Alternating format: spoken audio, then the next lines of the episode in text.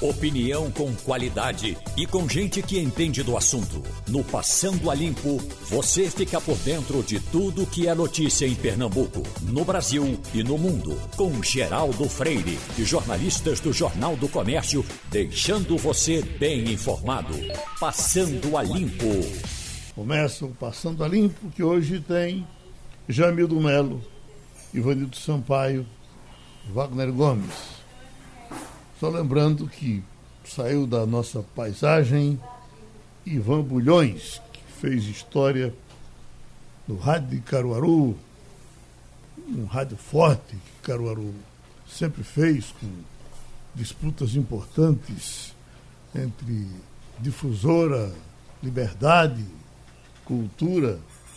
Ivan Bulhões passou por todas elas fez história como repórter de polícia, fez história como forrozeiro, como promotor de eventos de São João, enfim, gente muito fina eh, do rádio de, de Caruaru. Caruaru sempre nos mandou muita gente boa aqui para o Recife. Para aqui vieram Alcinda Beltrão, Adelmo Cunha, Natão Oliveira, Roberto Queiroz. Bom, teve muito mais gente, era muito fácil correr, apare, aparecia uma, uma possibilidade aqui, uma vaga se pegava em Caruaru. Depois o rádio de Caruaru começou a competir lá mesmo em Caruaru, com rádios importantes. E Caruaru continua forte, era forte, continua fazendo um rádio forte, e isso é muito bom. Agora, sem Ivan Bulhões, mas também 91 anos se contar muitas histórias de Ivan Bulhões. O pessoal conta que quando ele era repórter policial, e, e sempre foi uma pessoa de falar direto assim com as coisas. E teria um, é, numa dessas rondas, uh, matado um, um policial muito importante. E a esposa me parece que grávida, e como é, quem era que ia avisar a, a, a essa família que o dono da casa havia morrido. E vamos disse, eu. Eu sou repórter policial, eu tenho experiência nisso. Vamos lá na casa dela que eu aviso. Disse, olha, mas tem que ser com muito jeito. Com muito jeito. Chegaram lá, bateram na porta. Como da senhora? Se eu sou Maria José. A mulher já espantada. Dona Maria José, o seu marido morreu. Disse, assim? Assim. Ah, rapaz, na lata. Na lata. A mulher tu caiu desmaiada. Mas uhum. depois as coisas se organizaram. Bom, vão, vão, sair muitas outras histórias de Rambulhões. Nessa nota que aparece aqui de, de Dom Helder, eh, Dom Helder não, de Frei Damião, eh, foi no programa de Rambulhões que foi divulgado aquilo, que apareceu um boato que quem não acendesse fogueira em Caruaru ia sofrer com uma tempestade que Caruaru ia se acabar com a água. Isso deu um rolo enorme. Caruaru viveu uma efervescência. E aí lá vai Frei Damião e gravou aquela mensagem para Ivan Bulhões. E, afisando que nunca disse que quem acendeu Ferreira, uhum. assinado, Frei Damião. Uhum. Então muitas, muitas histórias vão aparecer ainda de Ivan Bulhões. Rapaz, eu estava observando, Geraldo, essa, toda essa repercussão em torno da morte de Ivan Bulhões. E você fez, evidentemente, você conheceu muito da trajetória de Ivan Bulhões, mas só faria um contrapontozinho, Geraldo. Você citou do rádio de Caruaru. E o Menino em Arco Verde, eu lembro da repercussão da programação de Ivan Bulhões. Então eu diria que não foi o rádio de Caruaru, foi o rádio de Pernambuco. Sim. Né? Porque no interior você sabe muito bem, o rádio hoje ainda é muito forte, muito forte no interior. Não só Caruaru, mas as grandes cidades do interior têm emissoras de rádio muito fortes, felizmente. E naquele tempo existia de fato essas disputas muito acirradas entre as emissoras, né? E a gente sempre ouvia as repercussões. Tempo, inclusive a, a Cardeal de Arco Verde, que Sim. era uma rádio muito bem cuidada. Exatamente. Do seu áudio. Né? Isso, exatamente. Mas uh, temos cidades hoje com rádio muito forte. Em... As FMs de Arco Verde hoje estão uh, bem tem duas lá disputando bem. É, é. Tem, tem outras, né? Tem as rádios comunitárias, tem rádio educativa, tem rádio religiosa. Uhum. Uh, mas, assim, por exemplo, o que eu vejo de rádio mais forte, além de Caruaru no interior, a gente tem também Garanhuns, Serra Talhada, Salgueiro. Então, nessas praças tem muita disputa entre as emissoras locais. Uhum. Doutor Roberto Tavares foi presidente da Compesa, mas também foi presidente nacional das empresas de água de todos os estados. Hoje continua trabalhando com água e é o Dia uh, Mundial da Água. Estou falando um pouco desse dia, já houve tempo com mais campanhas para preservação da água, guardar água. Será que Covid está tão. fechou os ouvidos e os olhos de todo mundo para tudo? A água deveria ser mais falada hoje, doutor? Bom dia, Geraldo. Bom dia a todos os ouvintes. É, de fato, Geraldo, a Covid tomou conta da pauta nacional, principalmente numa polarização que a gente tem visto é, no Brasil. Mas eu acho que a gente deve pensar esse Dia Mundial da Água como a prioridade que o saneamento deve ter. É, qualquer doença exige é, que haja condições mínimas de higiene da população. E o saneamento, o nome já diz, é básico. Ou seja, nenhuma sociedade vai conseguir se desenvolver se não tiver o saneamento em todos os lugares, principalmente em todas as cidades. Então, eu espero que esse dia de hoje seja um dia de reflexão. Quando se fala em água, não é pensar só na água, é pensar na preservação do meio ambiente, pensar na captação dessa água, no tratamento, no modelo econômico que torne possível isso chegar a todas as pessoas, as que podem pagar e as que não podem pagar, e também a água usada, a água servida, ou seja, o esgotamento sanitário. Então, acho que esse deve ser um dia de reflexão para que a gente não volte a ter epidemias como a gente está tendo aqui com a Covid. Ivanil, de água. Bom dia, Geraldo. Bom dia, Roberto. Bom dia, Wagner. O, eu queria saber do doutor Roberto se é, o potencial é, da, da, do Grande Recife, da região metropolitana do Recife, já foi totalmente aproveitado. Porque nós temos tido recentemente racionamentos de até uma semana. E a gente sabe que a última grande obra hídrica construída no Estado foi ainda na gestão de Jarbas Vasconcelos. É, existe mais algum rio que possa ser aproveitado, que possa servir a capital pernambucana?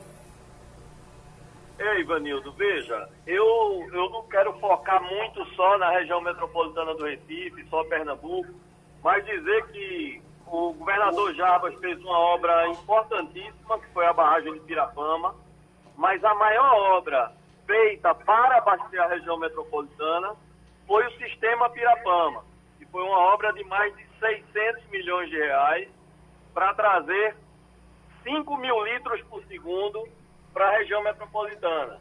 Até então se tinha 10, então passou-se a ter 15. Mas eu digo o seguinte, o racionamento ele está acontecendo, por exemplo, em Curitiba. Então, São Paulo viveu há quatro anos atrás, ou cinco, crises de racionamento que eles chamaram de redução de pressão. Então, assim, a gente está vivendo uma situação muito complicada no Brasil de falta de investimento. Muitos investimentos foram feitos, chegou a 10 bilhões de reais uma média de investimento nacional, mas para cumprir o que o novo marco regulatório determina, precisa investir entre 30 e 40 bilhões por ano. São 700 milhões de investimentos. Então, realmente, saneamento precisa entrar na prioridade da pauta nacional, ao lado de outras coisas como reforma tributária, reforma do federalismo brasileiro, mas realmente saneamento precisa entrar na pauta, senão daqui a 20 anos a gente vai estar discutindo coisas básicas como essa: racionamento, falta de cobertura de água e de esgotamento sanitário nas periferias. Wagner? Doutor Roberto, é, é, isso mesmo, só corroborando com esses números do senhor, inclusive informações que nós temos aqui do jornalista Fernando Castilho, que de fato as empresas de saneamento precisarão de 40 bilhões de reais por ano para investimento. A média nos últimos anos foi de 10 bilhões de reais. Aqui a Compesa investiu 4 bilhões de reais desde 2014.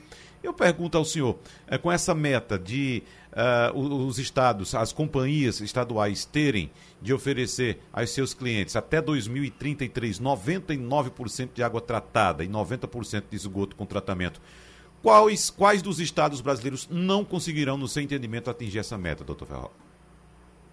Veja, Wagner, eu, sinceramente, na minha visão, no que eu conheço do Brasil, se depender, se continuar no mesmo modelo atual, nenhum Estado brasileiro vai conseguir. Talvez, talvez, um, talvez muito longe, São Paulo. Porque a capacidade de captação desse dinheiro, ela é muito difícil. Porque a gente tem ainda insegurança jurídica, nós temos que trazer o setor privado para ajudar nesse investimento. Pernambuco saiu na frente fazendo a maior parceria público-privada do Brasil, que hoje é exemplo para outros municípios, para outros estados, mas o volume é muito maior. Então, não basta só PPP, porque você tem uma estrutura de garantias para cobrir o financiamento que fica no limite. Então, ao, o que vai acontecer é que muitos estados vão entregar as suas empresas ao setor privado. Rio Grande do Sul foi o primeiro. Anunciou isso no dia seguinte à votação dos vetos no Congresso Nacional. Então a gente vai viver aí alguns anos de muita mudança na estrutura do setor. É, doutor Roberto, para fechar a nossa conversa, num dos nossos debates aqui, o senhor reclamava de que, ainda no tempo de Compesa, ou o senhor como presidente, de que a água eh, não era levada a sério. Eh, levava a energia a sério e a água era um efeito colateral do que se fazia pela energia, tomando por base eh, São Francisco. Aí eu lhe pergunto, agora com energia solar cada vez mais pegando, com tanta gente agora investindo nisso, essa coisa está mudando ou, ou, a água permanece sendo levado pouco a sério? Geraldo, a, o setor de água ele tem uma estrutura diferente do setor elétrico, diferente para pior. Porque o setor elétrico, a regulação ela é nacional. E no setor de, de saneamento, a regulação é municipal. Ou seja, quem tem a competência é o município que delega para o Estado, através da sua empresa estadual, ou então opera sozinho, ou então entrega ao setor privado. Então, isso dá uma complexidade muito grande no Brasil. São 5.500 municípios, cada um olhando para o seu umbigo. E aí, essa lei nova, ela tenta trazer uma regulação nacional, eu não digo federal, porque não é o governo federal. É, ela normatiza através da ANA, mas vai ter essa regulação no Estado ou no município. Então, é uma complexidade muito maior que eu invejo o setor elétrico. E o setor elétrico tem uma organização muito melhor e quanto mais organizado, mais fácil conseguir dinheiro e financiamento para fazer os investimentos. Então vamos ver se o, com essa nova lei a gente consegue organizar melhor o saneamento para conseguir viabilizar financiamento e eficiência da gestão. É isso que a gente precisa. Pronto, no dia da água a gente ouviu Doutor Roberto Tavares, muito obrigado. Vamos conversar um pouco com o ex-ministro Raul Jugman, que já passou pelo Ministério da Defesa, da Reforma Agrária, da Segurança Pública, uma larga experiência eh, do Parlamento brasileiro também. Porque, eh, ministro, eh, novamente, um fim de semana com disparada de Bolsonaro que a gente fica sem entender o que realmente ele está querendo dizer. Eu vejo aqui a manchete, olha. Enquanto eu for presidente, só Deus me tira daqui, diz Bolsonaro. Como coisa que tivesse alguém empurrando Bolsonaro para ele sair do governo. Outra aqui, ó.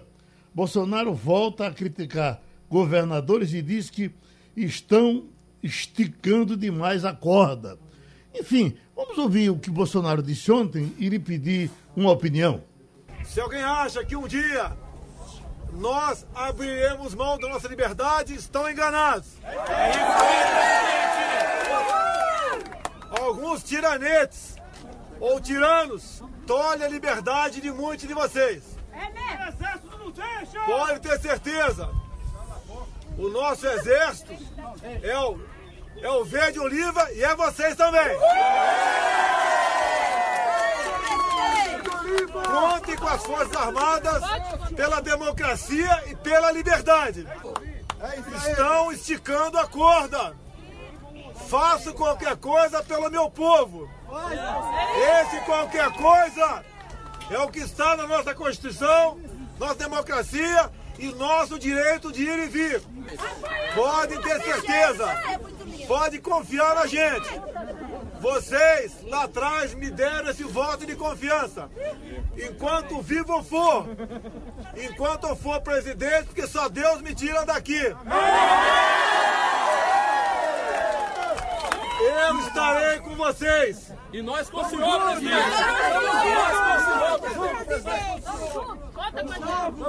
Temos uma chance ímpar, estamos tendo de mudar o destino do Brasil.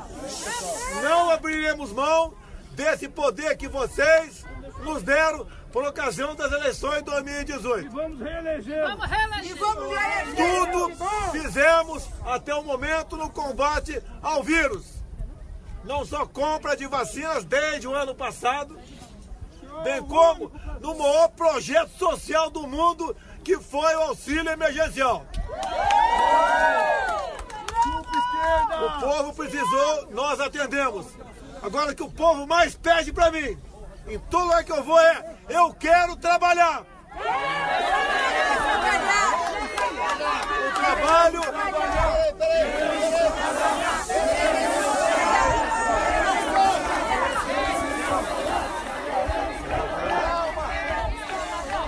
O trabalho dignifica o homem e a mulher. Ninguém quer viver de favores do Estado. E quem vive de favor do Estado abre mão da sua liberdade. Nós vamos vencer essa batalha. Se Deus quiser. Pode ter certeza que nós estamos do lado certo, do lado do bem. Nós não queremos que o Brasil mergulhe no socialismo. E o caminho para mergulhar no socialismo é aquele onde o povo vai para a miséria, vai para a fome e vai para o tudo ou nada nós não trilharemos esse caminho. Acreditando em Deus e em vocês, o Brasil brevemente estará no lugar de estar que ele merece. Meu muito obrigado a todos vocês. Bom, só para lembrar, essa é uma plateia favorável, normalmente organizada pelos assessores do presidente. Ele está falando aí para os seus aliados, para os seus eleitores, Agora, uh, ministro Juguma, que samba do crioulo doido da gota serena é esse? Geraldo, em primeiro lugar, bom dia. Bom dia aos ouvintes, aos números ouvintes do seu programa.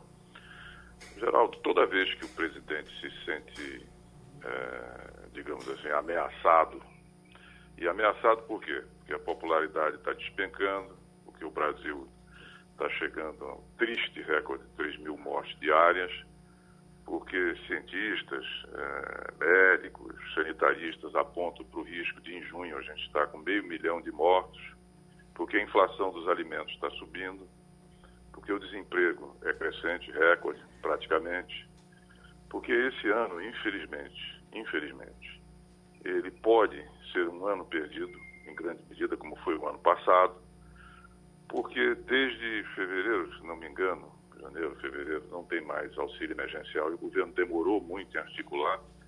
Então, nesse momento, o presidente tem a mesma reação, Geraldo, a mesma reação. Ele invoca um risco à liberdade, à tirania que não existe. Quem é que está conspirando? Quem é que quer fazer é, ditadura, tirar liberdade, socialismo no Brasil hoje? Eu não conheço. Se você conhece, me diga. E, em segundo lugar, a reação sempre quando ele se sente, digamos assim, cercado pelos fatos, né, pela realidade, é invocar as Forças Armadas.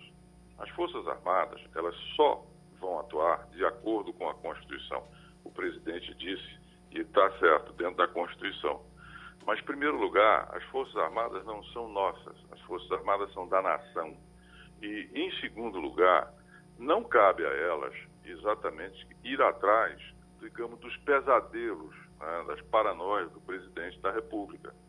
Então, invocar, eu chamo as Forças Armadas de a espada, né? Invocar a espada é uma tentativa de incutir medo na oposição, de fazer medo na oposição. Quando, na verdade, ele deveria estar coordenando a pandemia desde o primeiro momento, não deveria estar negando a pandemia, de chamar a pandemia de gripezinha, de dizer que é, vai passar, de negar a máscara, o distanciamento social. Ele caminhou na linha exatamente contrária. E aqui é preciso, para encerrar esse comentário, dizer o seguinte, Geraldo. Não tem economia, não tem emprego se não tiver vacina. Não tem jeito. Há uma relação entre uma coisa e outra. O presidente resolveu ir contra a pandemia numa busca exclusivamente da questão econômica. Só que uma coisa depende da outra, em qualquer lugar do mundo. Uma coisa depende da outra. Se não tiver vacina, ou seja, se não tiver saúde, não tem economia. Então, o presidente, em vez de estar se coordenando com os governadores, com os prefeitos, com a sociedade e tudo mais, ele fica numa atitude de cabo de guerra com os governadores, quando cabe a ele liderar o processo de combater a pandemia, o que ele não fez e ele está pagando agora o preço de não ter o feito. Nesse momento, ele então invoca algo que não existe, que está na cabeça dele. Não tem, não há nenhuma. Qual é a ameaça, Geraldo? Você está aí o tempo inteiro, conhece, vê, fala com as pessoas. Qual é a ameaça que pesa sobre o Brasil hoje? De perda de liberdade, de tirania, de invasão? Isso não existe. Está na cabeça do senhor presidente da República. Lamento, mas essa é a verdade. Jamildo. Então, a, rea... a reação é sempre. Fala, Geraldo. Não foi, não. É Jamildo. Oi, Jamildo. Bom dia. Bom dia, ministro. Bom dia. O senhor está tá coberto em razão quando fala dessa falsa dicotomia de trabalho versus pandemia. É, é, quase maluco você falar em mergulho no socialismo, não existe nada disso em, em curso, mas é uma narrativa. No caso Bolsonaro, claramente ele opera com dois focos, né? Impor o medo e estimular o ódio. Duas faces aí da mesma moeda. A gente vai ter que lidar com essa loucura até 2022, não tem ninguém que cale esse maluco. É, há uma tentativa constante de intimidação. Isso não tem fim?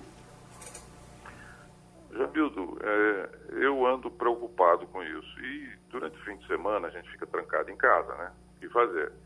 Conversei com muitas pessoas, conversei com ministros, ministro do Supremo, conversei com ex-ministros, com ex-presidente da República, com generais, enfim, que tem uma relação e tal. Todos com o mesmo sentimento. O problema, Jamildo, é o seguinte: nós não temos um remédio, digamos assim, constitucional para isso. Pensar em impeachment no meio de uma pandemia, me desculpe, isso leva seis meses, vai desorganizar tudo mais ainda que está além de né, gerar uma divisão enorme no país. E também, Jamildo, nós temos pouco tempo que tivemos um impeachment do Collor, recentissimamente a questão da Dilma. Nós vamos para um outro impeachment? Não, não é por aí. O caminho não é por aí, não é isso? O que talvez devesse estar começando a acontecer, não sei se você viu o manifesto ontem dos economistas, dos ex-ministros uhum. e tudo mais, quer dizer, você está começando a formar uma opinião e juntar gente dos mais diversos setores. Você está juntando gente da economia com gente do social, com gente da direita, com gente de esquerda, com gente do centro, e todos, efetivamente, é, querendo levar o presidente da República a rever os seus atos. E há um sinal interessante, porque na quarta-feira, ele ouvindo um conselho de um ministro do Supremo Tribunal Federal, que eu sei que foi um ministro do Supremo Tribunal Federal, que fez a sugestão dizendo para ele o seguinte: presidente, o senhor precisa reunir o país, porque não há outro assunto, não tem eleição de 22, não tem, não tem nada, nada pode nos dividir do enfrentamento dessa pandemia. Então, é, sugeriu a ele, o senhor faz o seguinte, chama governadores, chama as entidades médicas, chama trabalhadores, chama a oposição, é, chama o, o, Senado e a Câmara, e o, o, o Judiciário e tal, tudo mais, e monta um comitê de salvação nacional da pandemia. É preciso dar um rumo ao país. E ao presidente no presidencialismo, Jamildo, é ele que dá, é ele que dá o toque, é ele que bate o bumbo, é ele que diz a direção. e ele convocou isso. Verdade que ele ouviu e convocou. Agora, se ele fez essa convocação para realmente mudar de posição, Jamildo, e partir com rumo, com unidade, com coordenação, olha, senta todo mundo aqui. Não quero saber quem é governo, quem é oposição, quem é isso, quem é aquilo. Nós temos que dar vida, assegurar a vida aos brasileiros que estão sofrendo, que estão com medo e a situação econômica se agrava. Se ele fizer isso e for bom, ótimo, vamos adiante. Mas se ele fizer isso e começar a desfazer, você veja, o, o atual, o, o, ministro que foi nomeado ainda não assumiu, Jamilton. Tem uma semana praticamente. E continuou o, o ministro Pazuello como ministro. E ele ainda não deu posse. Então, veja, é, é uma atitude que a gente tem que dizer, é por aí, senhor presidente, é reunir todo mundo para enfrentar essa batalha. Agora, se ele começar em seguida a desfazer, como ele fez sempre, a negar, como ele fez sempre, tá certo? E obstruir o caminho disso, aí, infelizmente, essa coisa se agrava. E nós estamos virando, viu, Jamildo, um problema, uma bomba relógio para o mundo. Mundial. Porque essa P1, que é essa nova cepa do, do, do coronavírus, ela é a mais agressiva que existe e o mundo começa a temer o que se passa no Brasil. Wagner? Ministro Jugman, nos chama a atenção a forma como o presidente se refere às Forças Armadas. Ontem ele até amenizou. Ele disse nosso exército, mas semana passada ele se referiu como o meu exército. Eu queria saber, ministro, eh, se o senhor tem informações de, de, da forma como essa, essas expressões ecoam dentro dos quartéis. O presidente tem, de fato, eh, eh, essa, essa ascensão sobre o exército brasileiro? Olha, um exército pertence a, um, a alguém na monarquia. Então é preciso lembrar ao presidente da República que nós estamos numa república. E na república, o exército pertence à nação. E quem defende, quem sustenta a democracia, tá certo? É um povo que quer democracia e não quer ir para a ditadura. O exército defenderá esse povo na hipótese de uma ditadura. E, veja bem, de acordo com o artigo 142 da Constituição, a chamado de um dos três poderes da República, neste caso, ou seja, a previsão constitucional é esta: exército é posse, propriedade de rei, tá certo? de imperador, e nós não temos isso no Brasil. Se pudéssemos dizer, as Forças Armadas pertencem ao povo brasileiro através do que determina a Constituição. Dentro das Forças Armadas, isso obviamente eu não falo, não representa as Forças Armadas, mas isso é muito mal recebido. Por quê? Eu quero lhe lembrar é, uma coisa. Eu entrevistei o comandante da, da, do, do, Exército, General Pujol, que eu bem conheço, e nessa entrevista eu perguntei, é, comandante, as Forças Armadas, o Exército, eles querem participar, vão participar da política? Olha a resposta que ele me dá. A resposta dele é o seguinte: nós não queremos substituir o Congresso Nacional, nós não queremos fazer política, nem queremos política dentro dos quartéis. Quer dizer, ele foi vertical, cristalino, a separação. E eu, aqui eu digo, e repito, ontem eu conversava com o general da reserva, né? É, é, é, o general Santos Cruz, que foi o, meu, quando eu fui ministro da Segurança, ele foi é, o secretário nacional de Segurança Pública. E comentávamos isso. E ele dizia, olha, eu, pelos meus companheiros que eu conheço, e eu também conheço vários, conheço muitos lá dentro, eles não vão, de forma nenhuma, apoiar um, um golpe, ou seja, um desvio autoritário para apoiar o presidente Jair Bolsonaro e nenhum outro presidente, nem Lula, nem Fernando Henrique, nem Moro, nem Huck, nem ninguém, não vão sair disso. Então, o que, que faz o presidente? O presidente diz: eu tenho espada, eu tenho os militares para o quê? Incutir temor. Mas isso quer dizer fragilidade, isso não quer dizer força. É preciso entender. Quando o presidente está dizendo isso, ele não está mostrando força, não, porque o exército não é dele, as Forças Armadas não pertencem a ele. O que ele está demonstrando é eu não sei lidar com essa situação. Então, alto lá vocês, porque senão chama as Forças Armadas. Não vai chamar, não pode chamar, não vai fazer isso. Não tem como fazer isso. Nem ela se dispõe a fazer isso. Já está tudo respondido, Ivanildo? Eu só queria saber do ministro Raul Jugman se, se é, essas declarações do presidente, quando fala meu exército, minhas forças armadas estão comigo, é, isso não causa um certo mal-estar e não, não mereceria o esclarecimento por parte do Ministério da Defesa de que não é bem isso que o presidente está falando? Olha, é, boa pergunta, Ivanildo. O que eu acho é o seguinte: os militares, é, por ser uma corporação armada, por ser uma força armada, por ser a nação em armas, digamos assim, eles têm uma disciplina muito rígida e ela deve ser seguida. Recentemente, no debate com o ex-ministro da Justiça, Tarso Genro, ele disse por que os militares precisam falar, por que eles precisam dizer que não concordam com está. Eu virei para ele e falei, ministro, me permita discordar. Os militares não devem falar, não devem falar. Porque isso é o, isso é o quê? O eixo da política. Isso é uma questão governamental de política. Eles são instituição de Estado, da nação, a serviço da nação. O governo representa uma parte dos brasileiros que votaram no governo. As Forças Armadas são de toda a nação, inclusive da oposição, inclusive dos que são contrários ao atual governo. Se ele começa a interferir no governo, deixa de ter o papel de ser nação, de ser Estado. Então, outra coisa, se eles começam a falar agora, vão falar depois, vão falar sempre. E não cabe isso. Não cabe. Agora, o ministro da Defesa, aí é uma outra questão, porque ele tem um cargo político. Mas o ministro da Defesa, que eu também conheço, é, que quando, quando fui ministro da Defesa, ele comandava, era o comandante do leste, ele é uma pessoa que é muito discreta e é uma pessoa muito próxima ao senhor presidente da República. Caberia a ele avaliar o que dizer. Mas Forças Armadas não se pronunciam sobre política, não devem se pronunciar. O papel dela, insisto, Ivanildo, é a nação. E governo é parte da nação. Tanto que muda, tem alternância, vem outros. Então é preciso entender claramente esse papel das Forças Armadas, que não são de ninguém, senão do povo e através do que está escrito na Constituição e apenas nela. Muito obrigado ao ex-ministro da Defesa, Defesa, da Segurança Pública e da Reforma Agrária, Raul Jungmann.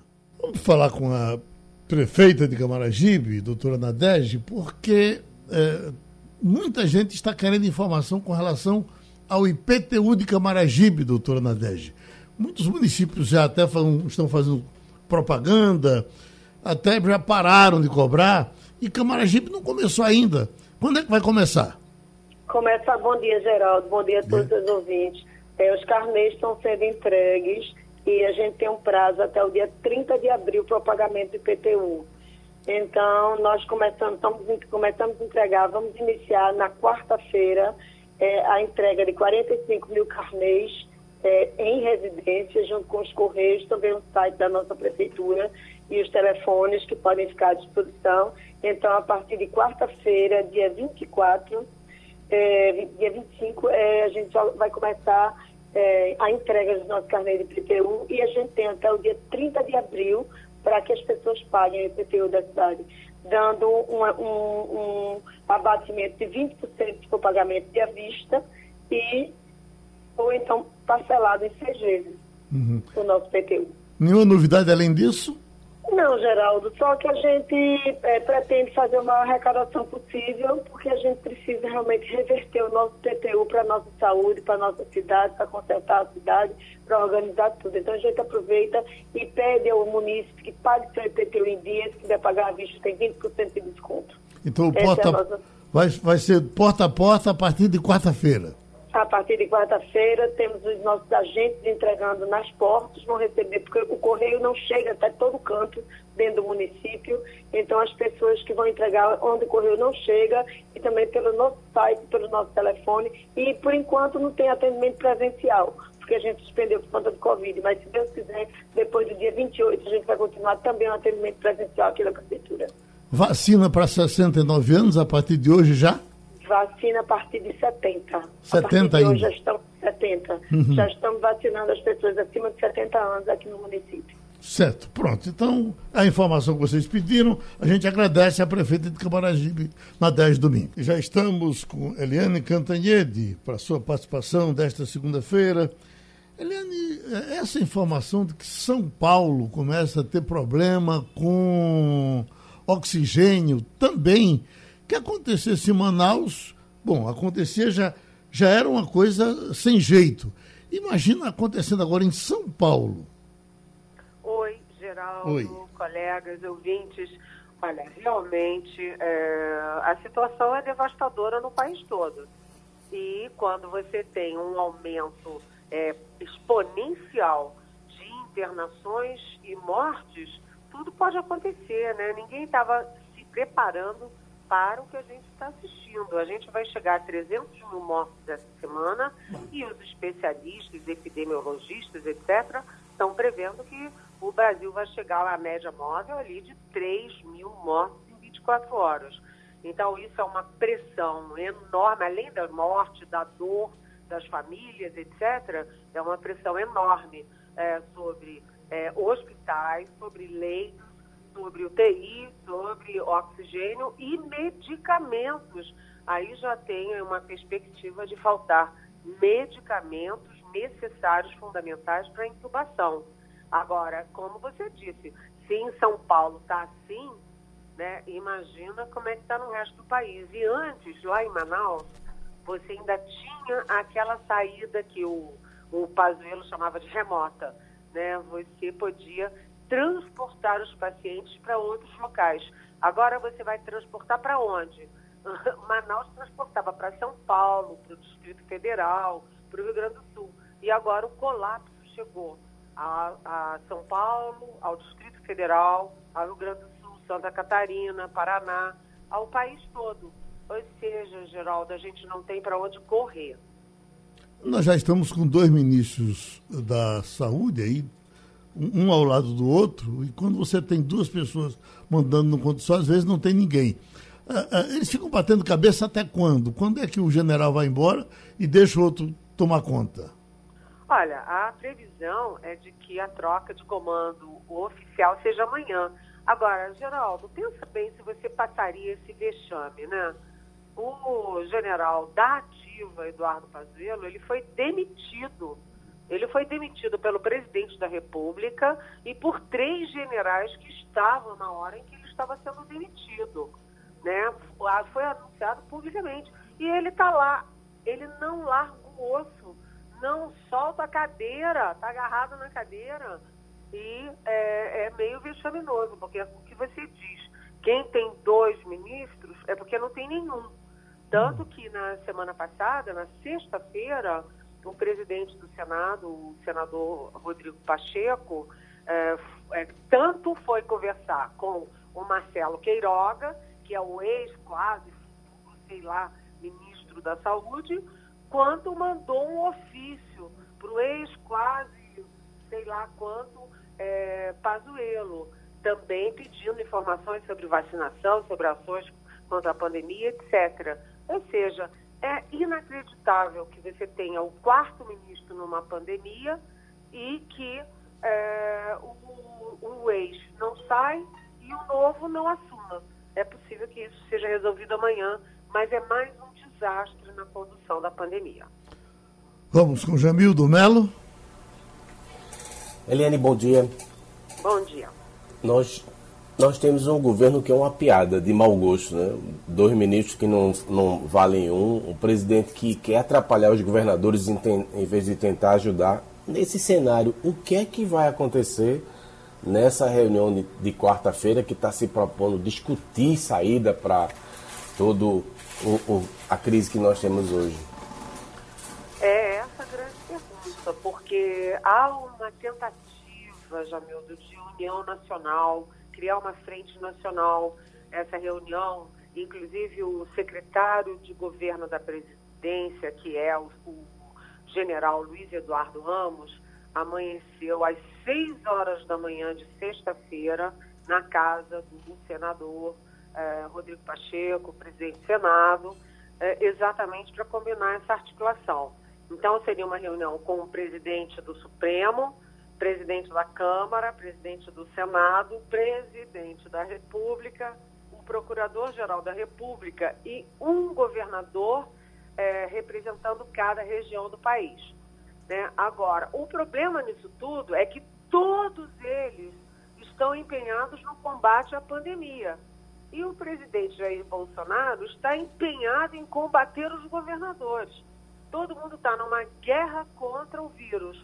E o Bolsonaro está numa guerrinha pessoal insana contra governadores. Aquele negócio dele entrar com uma ação no Supremo, que ele próprio assinou, sem a AGU, sem a Advocacia Geral da União, contra o governador da Bahia, o governador do Distrito Federal, o governador do Rio Grande do Sul, por causa do toque de recolher, sinceramente, isso é uma declaração de guerra sabe, inútil, desnecessária, primária. Então, a grande dúvida sobre essa reunião, Jamildo, é o que, que vai fazer o chefe da nação, o presidente da República nessa reunião. Porque até agora ele atrapalhou em tudo e não ajudou em absolutamente nada. Ivanildo Sampaio. Bom dia, Eliane. Bom dia. A gente tem aí o, o meio-ministro da Saúde, que é cardiologista. Não chega a ser nenhum Zerbino, mas é cardiologista. É, não seria muito, muito mais lógico que tivesse sido escolhido um epidemiologista, alguém que entendesse de doenças pulmonares, ou ninguém aceita esse cargo, a exceção desse rapaz aí que parece bem aproveitador? Pois é, essa é uma outra questão, né? Porque é, você viu que quando você pega o Datafolha, qual foi o melhor momento do governo na pandemia? Foi quando Luiz Henrique Mandetta era ministro da Saúde, porque ele fez uma equipe técnica muito boa no Ministério da Saúde, se cercou de epidemiologistas, todos conheciam muito bem o que é uma curva epidemiológica, o que é vacina, o que é é, pandemia, todos eles conheciam, e o governo chegou a ter 76% de aprovação no combate à pandemia. Como é que está hoje? Despencou de 76% para 28%. E mesmo assim, 28% é muito, hein? Isso aí é aceita votando de qualquer jeito. Mas é, depois veio esse general aí, encheu o Ministério da Saúde de militares, ninguém entende nada de vírus, ninguém entende nada de vacina, ninguém entende nada de nada, e dizia, ah, pelo menos vai ser bom na logística.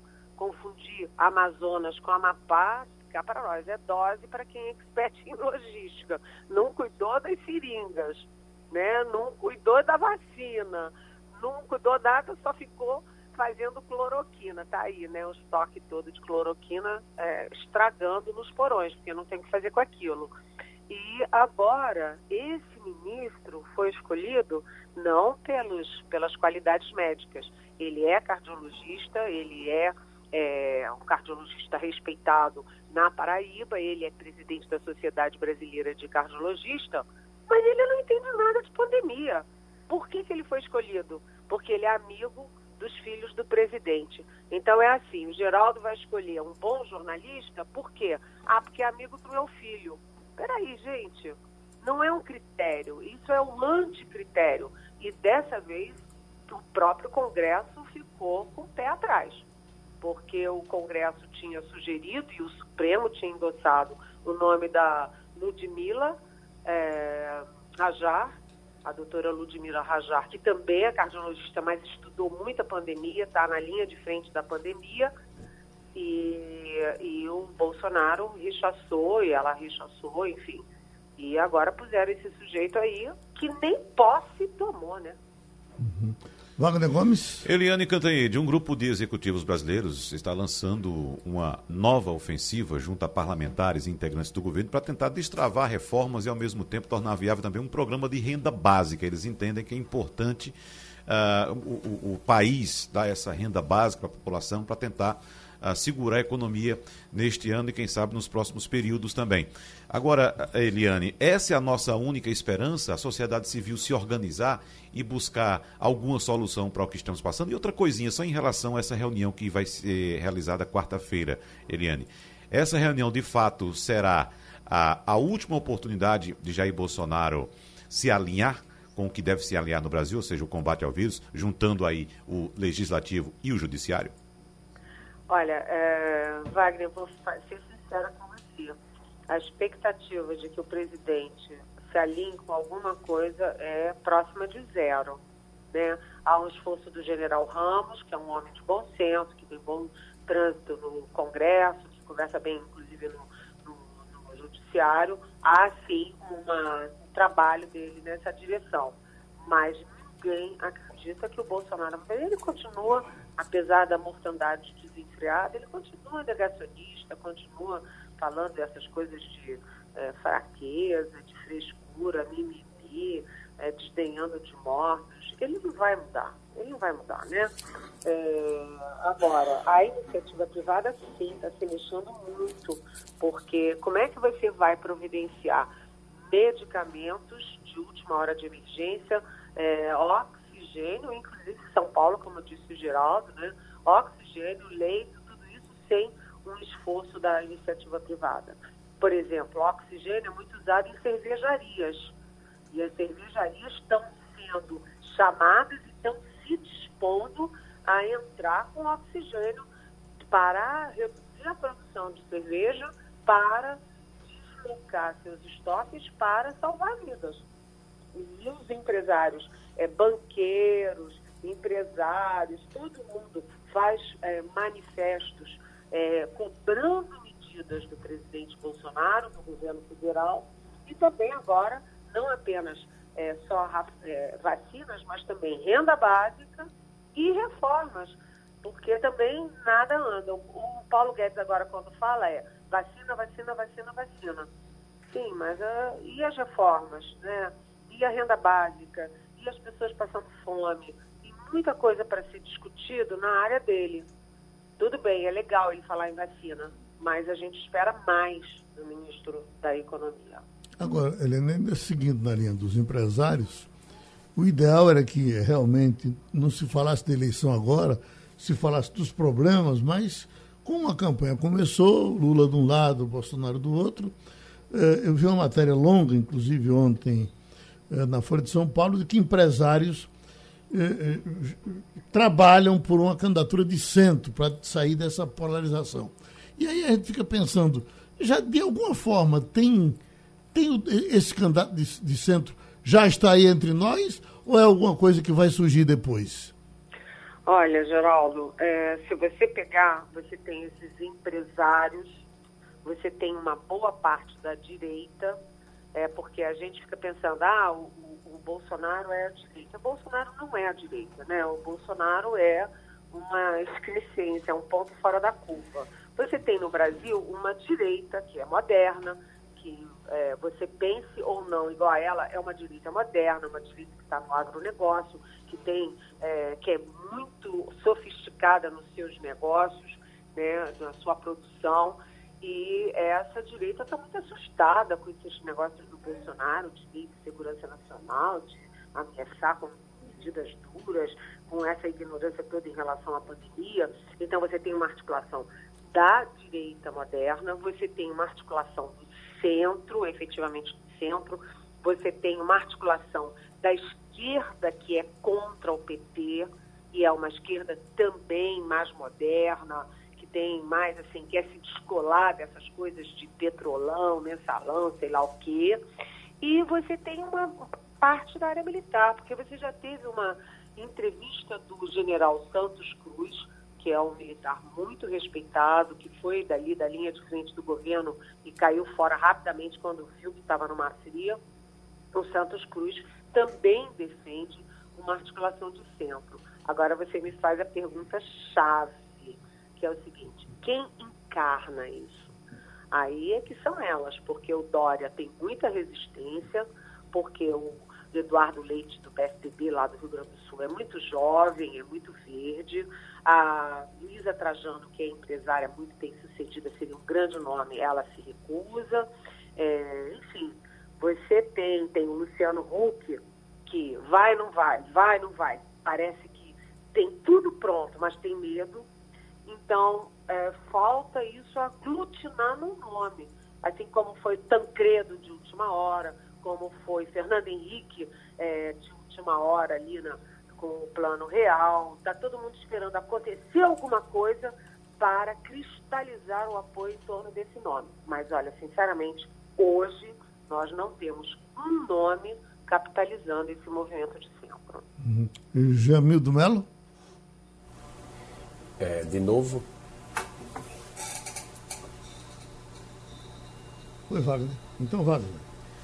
Uh, o Eliane, só em relação a esse discurso que foi feito ontem pelo presidente da República, uh, mais uma vez lançando ameaças, a gente conversou agora há pouco com o ex-ministro Raul Jugman, e o meu questionamento a ele, que conhece muito bem as Forças Armadas, foi em relação à repercussão, como é que isso chega dentro dos quartéis. Eu sei que você tem muitas fontes também dentro do Exército, Eliane. Como é que chega no quartel essa declaração do presidente que se refere às Forças Armadas como ontem amenizou um pouco, né? Nossas Forças Armadas, mas semana passada ele falou o meu exército. Aliás, ontem ele disse nosso exército. Semana passada é ele falou o meu povo. O meu exército, né? E o meu povo. o meu povo. Então, como é que isso chega nos quartéis, hein, Eliane? Olha, uh, vou dizer para vocês com muita segurança. Há muita preocupação em Brasília, dentro das Forças Armadas, e eu estou falando não apenas de Exército, mas Marinha, Aeronáutica, muita preocupação no Supremo, nos estudiosos, na academia, com essas, com essa audácia do Bolsonaro, né? E, e fica falando de estado de sítio, fica dizendo que vai tomar medidas duras, que está chegando a hora de tomar essas medidas duras e é, o pessoal dele está é, começando a botar as asinhas de fora nessa seara. Ontem circulou um vídeo que praticamente viralizou na internet de um sujeito com uma boina, né, dizendo, é, querem derrubar o nosso presidente? Pois se armem, porque nós estamos preparados para a guerra. Ou seja, o Bolsonaro, ele, ele pode estar criando ali é, o que o Maduro e o Chávez criaram na Venezuela, que são milícias é, prontas a qualquer coisa. E seja uma gravidade enorme, sabe? E quando ele fala o meu exército, muita gente dentro do exército não gosta. Né? É, esses generais que estudaram, passaram por um monte de curso a vida inteira, é, e ele falar o meu exército, ele é um capitão insubordinado que saiu pela porta dos fundos do Exército e agora querendo usar uh, o Exército como pressão, sabe, como ameaça. O Exército, que é a, a entidade, né, as Forças Armadas, são a entidade que tem mais aprovação popular no país. Qualquer pesquisa vai te dizer isso. Está indo tudo pelo ralo por causa de um capitão insubordinado que quer que que aumenta a arma no país, aumenta a munição, ele tem ligações com milícia, sabe? É, o ambiente não está bom. O ambiente não está bom porque você tem a pandemia de um lado e o Bolsonaro esticando a corda do outro. Para a gente fechar a nossa conversa de hoje, o Supremo tem alguma coisa importante na agenda para a gente esperar para essa semana? Olha, o Supremo tem muita agenda importante. O Supremo tem aí é, o caso do Lula, né? Porque tem uma decisão. O que, que vai prevalecer? E dá para compatibilizar a decisão da segunda turma, a decisão da segunda turma que é pela suspeição do Moro. A suspeição do Moro equivale a anular os processos do Lula, né? Pelo menos no caso do, do, do, do triplex do Guarujá. E você tem a decisão do Faquin que anulou as sentenças, não os processos, mas as sentenças de quatro processos. Essas duas coisas caminham juntos, uma anula a outra, tudo isso vai para o plenário. Hoje eles discutem muito isso e discutem muito esses avanços do Bolsonaro. Tanto que o presidente do Supremo, Luiz Fux, telefonou para o Bolsonaro na sexta-feira perguntando o que, que ele queria dizer com medidas duras contra a sociedade. Então, o Supremo está no foco como, é, como primeiro, alvo do bolsonarismo, né? segundo, como alvo de pressão do petismo, e terceiro, como o mantenedor da democracia brasileira. Eliane Cantanhede, vá pela sombra, a gente se encontra a qualquer momento, tá certo? Beijão falou no Passando a Limpo que terminou. Opinião com qualidade e com gente que entende do assunto. Passando a Limpo.